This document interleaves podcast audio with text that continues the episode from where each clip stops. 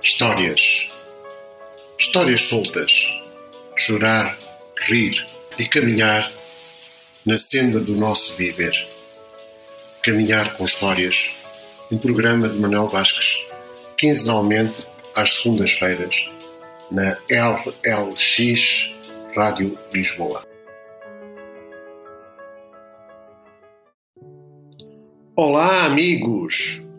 O Caminhar com Histórias hoje traz uma história alucinante. Robinson Crusoe. O seu autor-escritor chamava-se Daniel Defoe e viveu no século XVII e XVIII. Faleceu em 1731. Era inglês e chamava-se inicialmente Foe, mas modificou para Defoe porque era mais bonito, mais ilustre.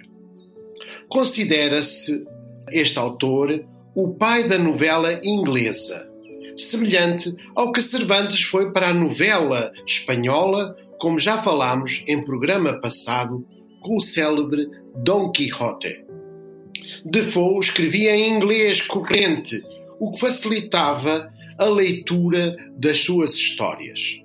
Mas falar de Robinson Crusoe obriga a saber que se inspirou num episódio real com um marinheiro escocês da altura que naufragou e teve quatro anos isolado. A história de Robinson expõe o mito da solidão, Uh, descrevendo a sua aventura de 28 anos numa remota ilha tropical, aparentemente só após um naufrágio. Vou ler uma página do seu livro adaptado, pois a história uh, cativa a leitura infanto-juvenil pela, pela própria aventura que descreve. Há muito, muito tempo, ainda antes dos nossos pais terem nascido, vivia na cidade de York um rapaz chamado Robinson Crusoe.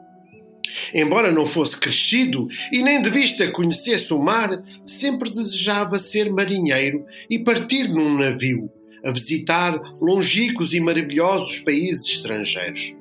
Sentia que só isso o poderia tornar completamente feliz.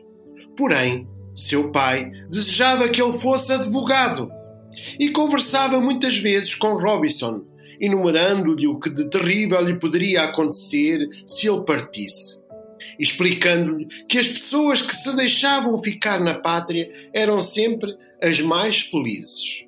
Além disso, lembrava-lhe que seu irmão havia partido e morrera na guerra.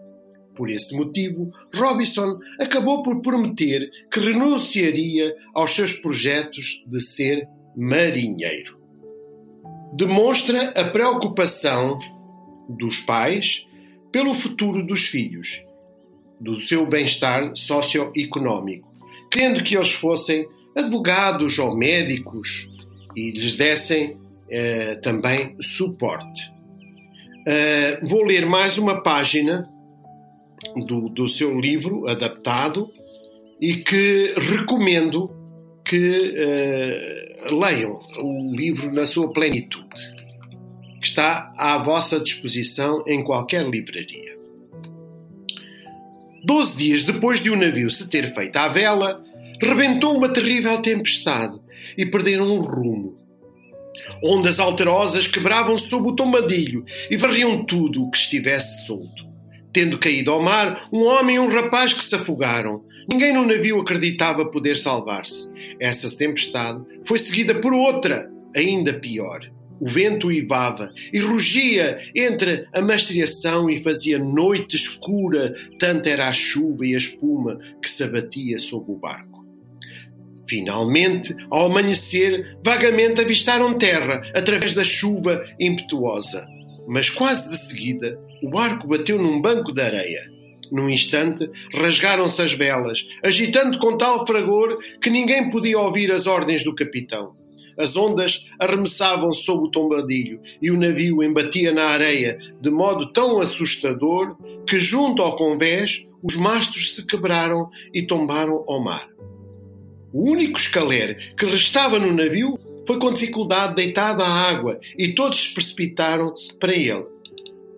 Robinson acreditava na justiça divina e julgou ser vítima de desobediência ao seu pai e ser assim castigado com o infortúnio do naufrágio. Nas descrições e seguimento da história que aconselho a ler, realça a reflexão qual o seu lugar no mundo ele ocupa. A necessidade da providência divina no sobreviver, a sua grande atração pelo mar e pela aventura. A construção de uma vida nova, o destaque que além de muitas coisas que, sabe, que sabia do navio, antes de o perder, tentou salvar, além de géneros, papel e tinta, que o leva a escrever para manter a sanidade mental. Toma contacto com canibais e acaba por salvar um indígena que batiza de sexta-feira, em inglês Friday, por ter sido o dia que o salvou. Toda a história demonstra o perfil de um colonizador típico de inglês, Robinson, com o seu ensinar a língua e a religião, ao sexta-feira, e ter o domínio do território, a própria ilha. Termino com a sugestão da música De Verde São os Campos, do saudoso Zeca Afonso, e o poema de Camões. Espero que tenham gostado e relembro: o caminhar com histórias sempre estimula a mediação do livro e da leitura. Robinson Crusoe de Daniel Defoe, do século XVIII, onde foi, na altura, publicado e com muito, muito sucesso. Espero que tenham gostado e até breve.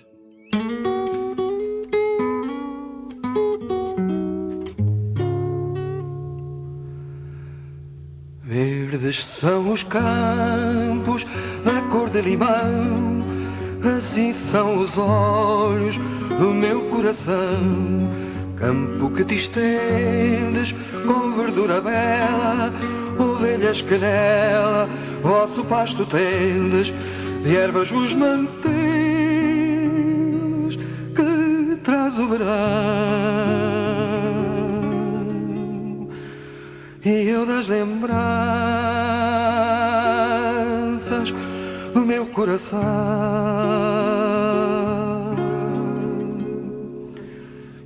Isso que comeis não são ervas, não, são graças dos olhos do meu coração. E ervas vos mantens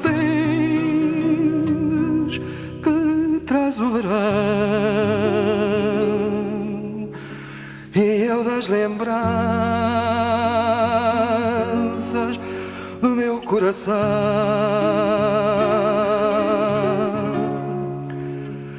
Verdes são os campos da cor de limão, assim são os olhos do meu coração.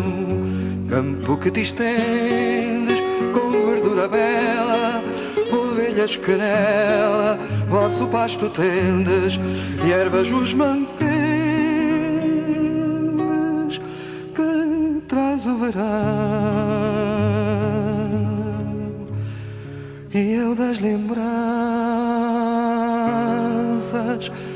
do meu coração.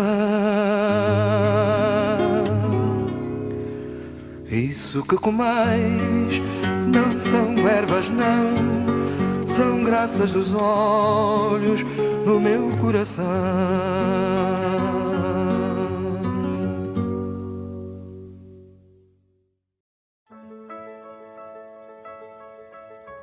Histórias. Histórias soltas. Chorar, rir e caminhar na senda do nosso viver. Caminhar com Histórias, um programa de Manuel Vasques, quinzenalmente às segundas-feiras, na LLX Rádio Lisboa.